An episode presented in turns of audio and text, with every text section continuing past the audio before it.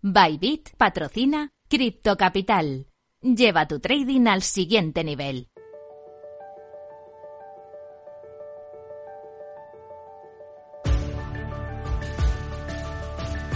Cripto Capital con Sergio Fernández.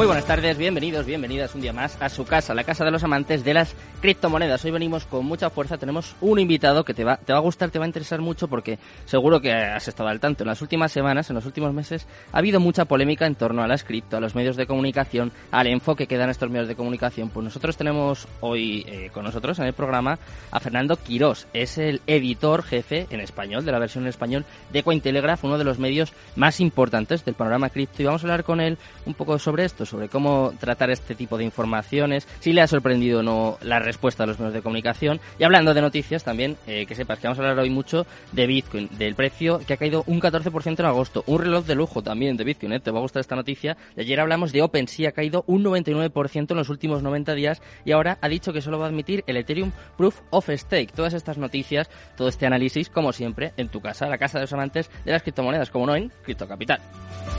Minuto y resultado, top 10.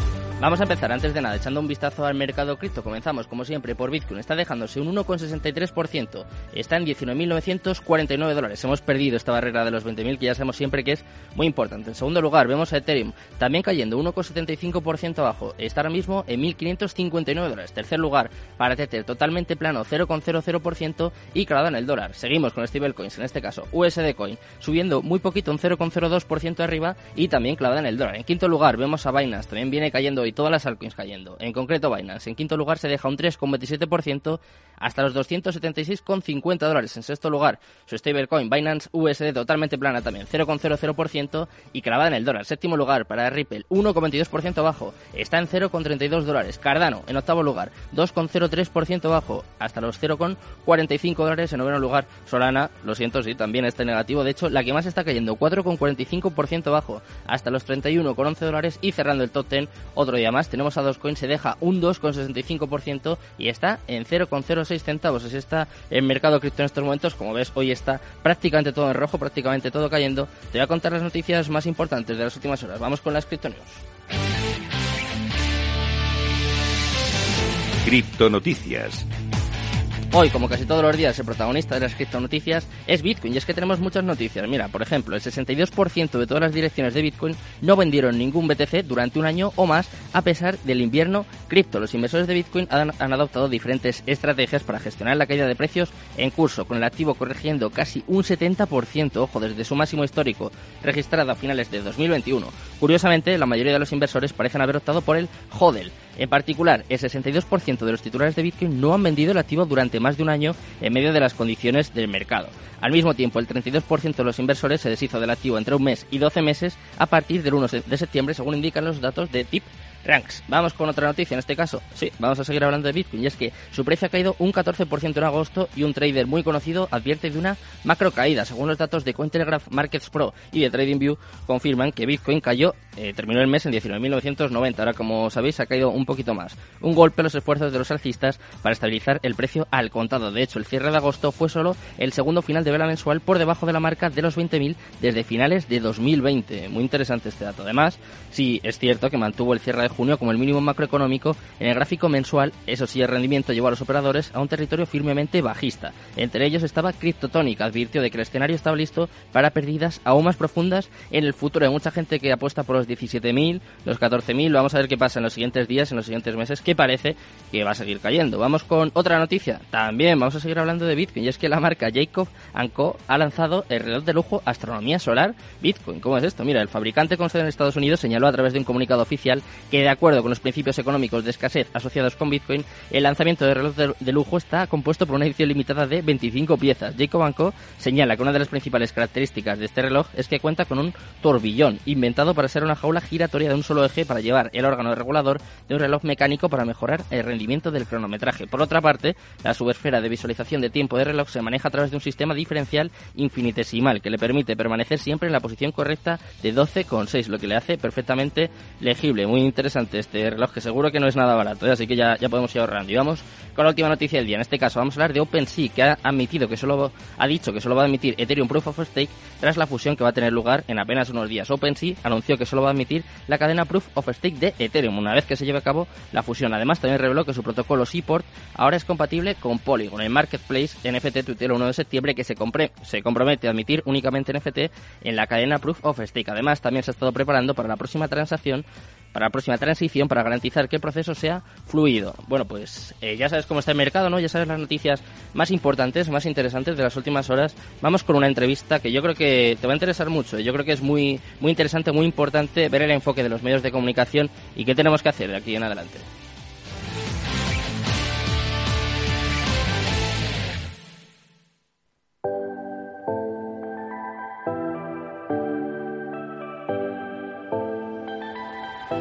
La entrevista del día. Bueno, pues como todos los días ya estamos aquí con buena música, con buenos invitados y yo tengo que decir que estoy, estoy muy contento porque eh, he visto a muy pocos compañeros, muy pocos periodistas, he coincidido con muy pocos editores, en este caso, eh, de criptos y me hace mucha ilusión tenerte por aquí, Fernando, Fernando Quirós, eh, editor de la edición español de Cointelegraph, además también sé que eres líder de la comunidad de Human Protocol. Vamos a hablar sobre todo esto y sobre el enfoque de, de los, de los medios. Eh, es un placer tenerte aquí, Fernando. ¿Qué tal? Buenas eh, tardes. buenas tardes, Sergio. ¿Cómo estás? Eh, muchas gracias a ti por, por, la invitación. La verdad que para mí es un, un enorme gusto siempre volver por España. tengo sangre española por parte. Mi padre nació en, en Algeciras, aquí en, el sur, y mis abuelos eran de España también. Así que siempre es un gusto para mí volver por estas tierras. Me siento parte de, España ya. No tengo el acento español, pero. Casi, casi. Además, con buenas vistas, ¿eh? Como ves, estamos aquí en en el estudio gozando. Es así un poquito de calor, pero bueno, yo creo que ahí ya estamos curtidos. Además, el verano en Madrid suele ser así, así que bueno. Caluroso, es verdad. Hay que acostumbrarse. Y eh, me has dicho que viniste aquí por el evento de, Mundo Cripto. Viniste a cubrir el... Viene, viene a cubrir el evento. Siempre hay alguna excusa linda para, para volver por España. Eh, aproveché también para, para algunas reuniones con gente. Eh, ya que el, medio nuestro, la eh, Cointelegraph en español, abarca mm. todo lo que es habla hispana, entonces más que nada España y Latinoamérica. Mm. Entonces, bueno, dije, voy a aprovechar para, para tratar de conocer también un poco a la, a la comunidad cripto aquí en, en, España, ¿no? Más mm. que nada en, Madrid. Estuve en Málaga ayer, pero bueno, más que nada aquí en, Madrid. ¿Y qué conclusión has sacado? ¿Cómo es la comunidad cripto aquí en España? ¿Te has pues, sorprendido para bien, para mal? Eh, no, me, no me atrevo a hacer un juicio de valor porque creo que hay realidades diferentes. Eh, las criptomonedas eh, quizás están vistas con distintas perspectivas si uno vive en España, que es parte del primer mundo todavía, mm. eh, a que si vive en Latinoamérica, que somos parte del tercer mundo y tenemos otro tipo de realidades y de problemas, ¿no? Entonces creo que la visión muchas veces es diferente. Yo creo que quizás en España y, por lo que he podido conversar o, lo que he visto de cómo han hablado los medios de comunicación este último tiempo, mm. tienen una perspectiva mucho más asociada con lo que son las inversiones. Mm. ¿sí? Mientras que quizás en Latinoamérica solemos ver, eh, sobre todo a Bitcoin, también algunas otras criptomonedas, pero solemos verlos como la posibilidad de tener soluciones a problemas. ¿sí? Allá eh, yo vengo de Argentina, donde tenemos una inflación muy alta. Mm. La, inflación que ustedes tienen en un año, allá la tenemos en un mes. Espérate, espérate, eh, que a este paso cogemos. esperemos que no. Eh, tenemos un país como Venezuela con una inflación muchísimo más alta todavía desde hace mucho. Una locura. Eh, y después tenemos realidades que tienen que ver con gente que se va a otros países y envía dinero a sus familiares. Bueno, las criptomonedas han logrado brindar una cantidad de soluciones que antes no existían, ¿no? Por ejemplo, con las remesas, hmm. el tema de tener una reserva de valor. En, en Argentina se produce otro fenómeno y es que la gente no puede comprar dólares. Por ejemplo, en Argentina era muy común para la gente, hmm. para resguardarse la inflación, comprar dólar norteamericano, ¿sí? Y ahora de manera oficial, eh, ahora desde hace ya bastante tiempo, desde hace, varios años, hmm. Eh, el gobierno ha ido poniendo restricciones. Entonces la gente común, salvo excepciones, no puede acceder a comprar dólares en un banco. La única alternativa que le queda es el mercado negro y la gente ha empezado a ver que tiene una mejor alternativa en las criptomonedas.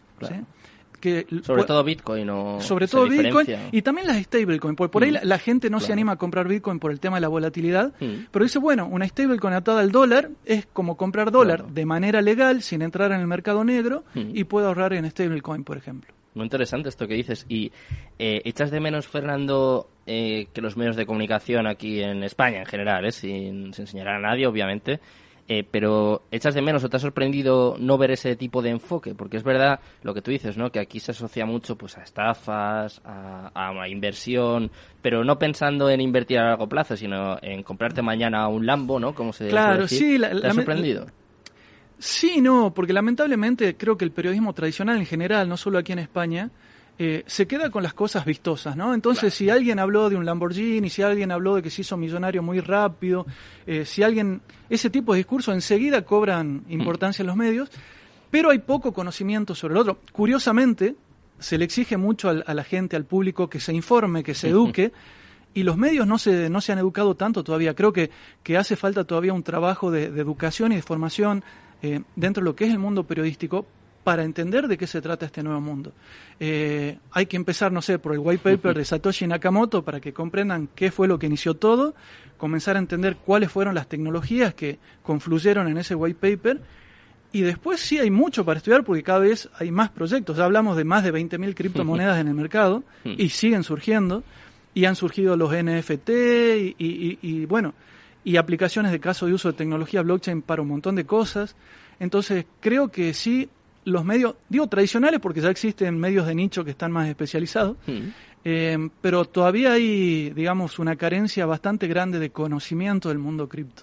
Mm, yo en ese aspecto estoy de acuerdo contigo, Fernando, pero yo es que me, lo han dicho mucho, eh, que es verdad que yo soy muy mal pensado, es verdad. Entonces, eh, yo creo que es cierto que hay parte de desconocimiento y también hay parte de interés. Eh, lo comentábamos antes tú y yo, por ejemplo, en este caso, el evento de Mundo Cripto, más allá de que, o sea, yo lo admito, a mí hay cosas que no me han gustado. Por ejemplo, no me gusta pues que se vaya tirando dinero, que se sorteen coches. Eso, el show que había alrededor no me gusta. Pero es cierto que pienso que medios de comunicación o, por ejemplo, partidos políticos que quisieron censurarlo antes de ver incluso lo que iba a pasar. O sea, creo eso, que eso me pareció increíble. Sí, eso me pareció increíble. Querer censurar algo antes de que ocurra. No tiene sentido. Me, me, pareció así como un poco choqueante, ¿no? Eso lleva más allá, bajo mi punto de vista, de conocer o desconocer eh, Bitcoin o criptomonedas. es que directamente no, no tienes ningún interés o tienes miedo o no sé, pero que creo que va un poquito más allá de leer libros o de informarte. Pero además hay otra cosa que me llamaba... Hay más intereses. Sí, pero ¿eh? me llamaba la atención, se hacía mucho hincapié. Yo entiendo que se quiera advertir a la gente, me parece bien que se quiera advertir a la gente de que hay riesgo cuando uno... Bueno, vosotros eh, lo hacéis todos los días, Todo el tiempo, todo el tiempo. eso, es, lógico, eso claro, es comprensible. Pero me llamaba la atención, por ejemplo, eh,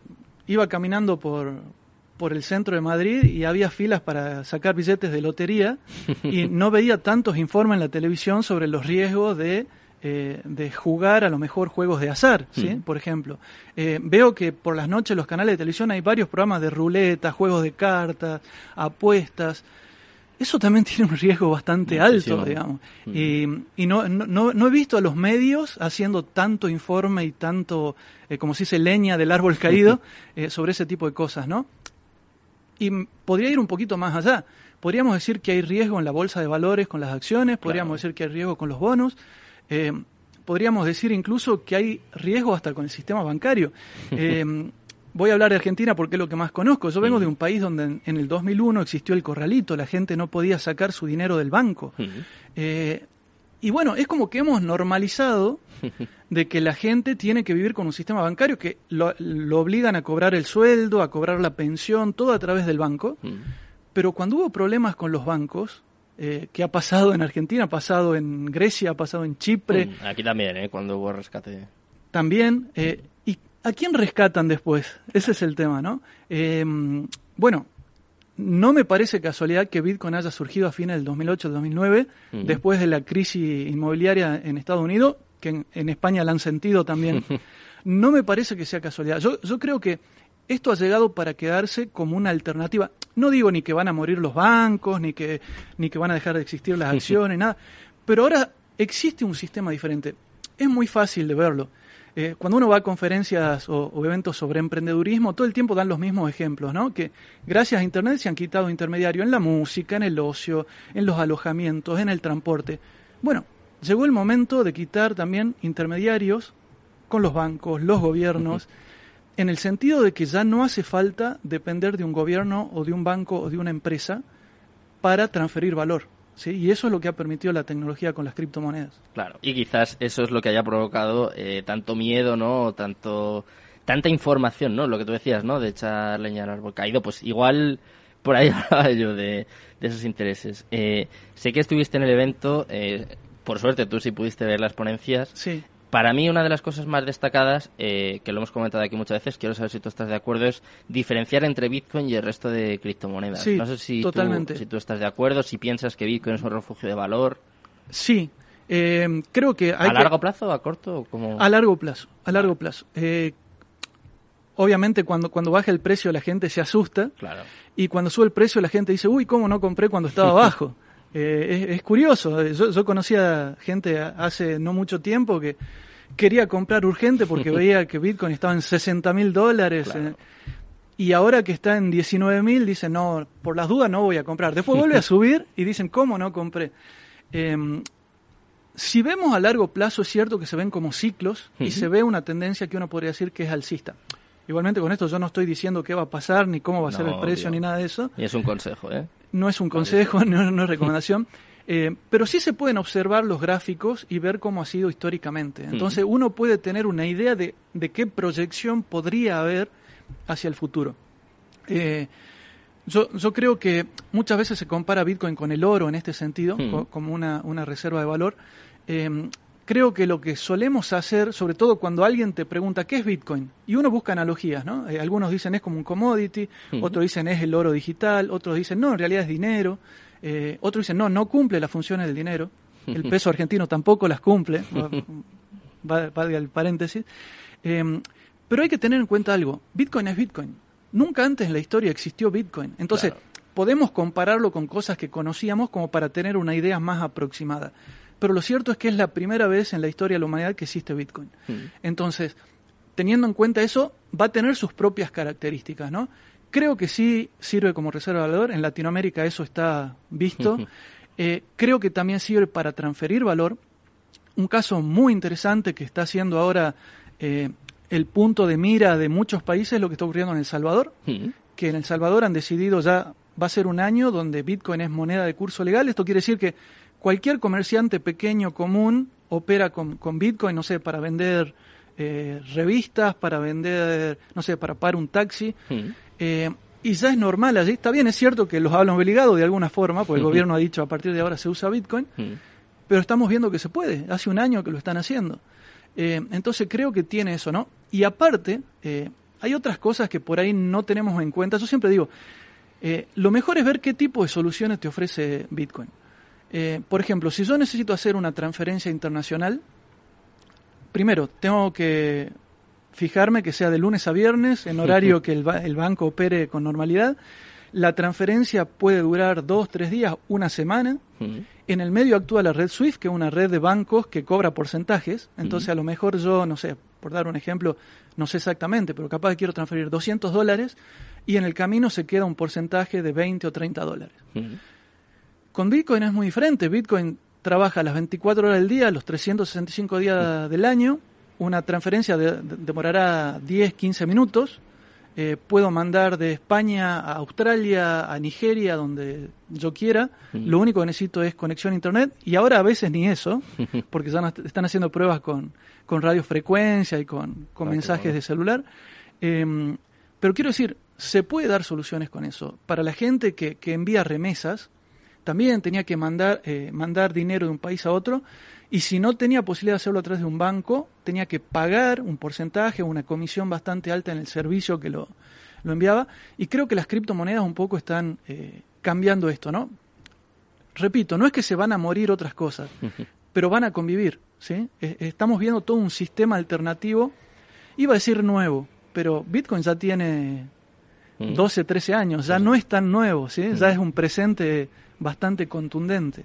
Es verdad que, eh, o sea, te estoy escuchando, me está encantando todo lo que estás comentando y me está haciendo pensar mucho en eh, que se habla mucho de, por ejemplo, el, yo mismo eh, he contado la noticia, Bitcoin ha caído un 14% en agosto, Bitcoin ha caído un 70% desde máximos, Ethereum ha caído no sé cuánto. Se habla mucho de eso, se habla mucho del precio, quizá demasiado, y se habla muy poco de lo que estás comentando tú ahora, ¿no? De la tecnología, de las soluciones que aporta, que puede llegar a aportar. Quizás eso sea nuestro mayor error o, o tanto de los medios así más especializados como de los tradicionales. Enfocarnos más en su utilidad y menos en el precio de que suba, que baje no sé, es obvio, ¿no? Que da menos visitas, seguro que va a dar menos repercusión, pero quizás eso sea el, el valor fundamental, ¿no? Lo que puede hacer que la gente entienda eh, qué significa, qué puede significar y pues se eduque, ¿no? Básicamente, que es lo que pedimos muchas veces. Claro, yo, yo entiendo que la, gente y, los medios se fijen en, en, el precio porque, bueno, e, es una, una unidad de medida, ¿sí? Como para tener una idea. Mm. Eh, pero también es cierto que eh, eso es un fotograma. Eh, cuando uno empieza a ver toda la película y, todo lo que hay, para qué sirve, eh, te das cuenta que es mucho más amplio. Em, a, veces también sirve para comparar. Eh, yo por ahí cuando, daba algunas conferencias mostraba el, precio de, Bitcoin, el histórico, hmm. para ver cuándo subió, cuándo bajó. Y obviamente se ve que hay una gran volatilidad, ¿sí? Hmm. sobre todo en el corto plazo, hay, hay una gran volatilidad, eso es cierto. Ahora, yo inmediatamente lo que hacía era buscar otro gráfico para ver eh, cuando hablo del precio de Bitcoin es en relación al precio del dólar, por ejemplo, o al precio del euro, ¿no? Ahora, si yo hacía lo mismo con el peso argentino en relación al peso, al, precio de Bitcoin, por ejemplo, era una curva que no paraba de caer, todo el tiempo caía, caía, caía, bueno, caía. y con el dólar, ¿no? Yo creo que si pones el dólar igual, y, el euro no, te digo, Bueno, eh, estamos viendo cosas, eh, digamos, complicadas en los últimos tiempos. si mal no recuerdo, el 40% o algo así de todo lo que se imprimió en la historia del dólar hmm. se ha imprimido en los últimos tiempos. ¿sí? Eh, bueno, es de locos eh, estamos viendo tiempos complejos. No, no quiero hacer un juicio de valor, pero son tiempos muy complejos. Estamos viendo que países en Europa están teniendo un 10% promedio de, inflación a, nivel eh, anual. Hmm. En Argentina lo estamos teniendo lamentablemente a nivel mensual ese porcentaje, ni hablar en Venezuela o en Turquía o en Zimbabue u otros países que hmm. suelen estar en el top 5 de, más inflación. ¿no? ¿Crees que va a ser justo la clave esto que estás comentando, que la adopción de Bitcoin va a ir muy, muy ligada a la necesidad de los países? Yo creo que sí. Yo creo que sí. Y ya se ve, ¿no? Eso se ve en Latinoamérica. Eh, de hecho, una de, de las comunidades más fuertes es justamente en Argentina, porque la gente, como vio, cómo cómo perdía valor su dinero, empezó a buscar alternativas. Claro. Bueno, pues eh, nosotros vamos a seguir aquí, vamos a intentar seguir dando alternativas, soluciones, un poquito de, educación también, siempre con, con, invitados como tú, Fernando. Así que muchísimas gracias, ha sido un placer. Yo tengo que decir que me lo he pasado muy bien, he aprendido mucho contigo. Muchas y gracias. Espero que, lo vamos a repetir, ¿eh? cualquier tertulia o cualquier día que quieras, estás aquí invitado. Esta es la casa de los amantes de las criptomonedas, o sea que vamos, tú, estás en tu casa ya, tienes, Muchas las llaves. Muchas gracias. pues un placer. Muchísimas gracias, Fernando. Bueno, me despido de Fernando Quirós, editor de Cointelegraph, ojo, eh, entrevistón. Y mañana volvemos, como siempre, a, eso de las 10 de la noche más o menos tenemos nuestra cripto tertulia, la primera cripto tertulia de la temporada con Javier de la Hoz. Vamos a tener a Bruno Cripto, bueno, invitados como siempre, súper ilustres y luego además volveremos a poneros el resumen de Mundo Cripto. Por si acaso no os ha quedado claro, vamos a volver a resumir. Así que ya nos espero, eh, espero que paséis muy buena tarde, os dejo ya en buenas manos con Mercado Abierto, con Rufía Arbiza y todo su equipo. Muchas gracias a Jorge Zumeta por estar al otro lado, en este caso a Néstor y muy buenas tardes y Cripto Capital, tu demon.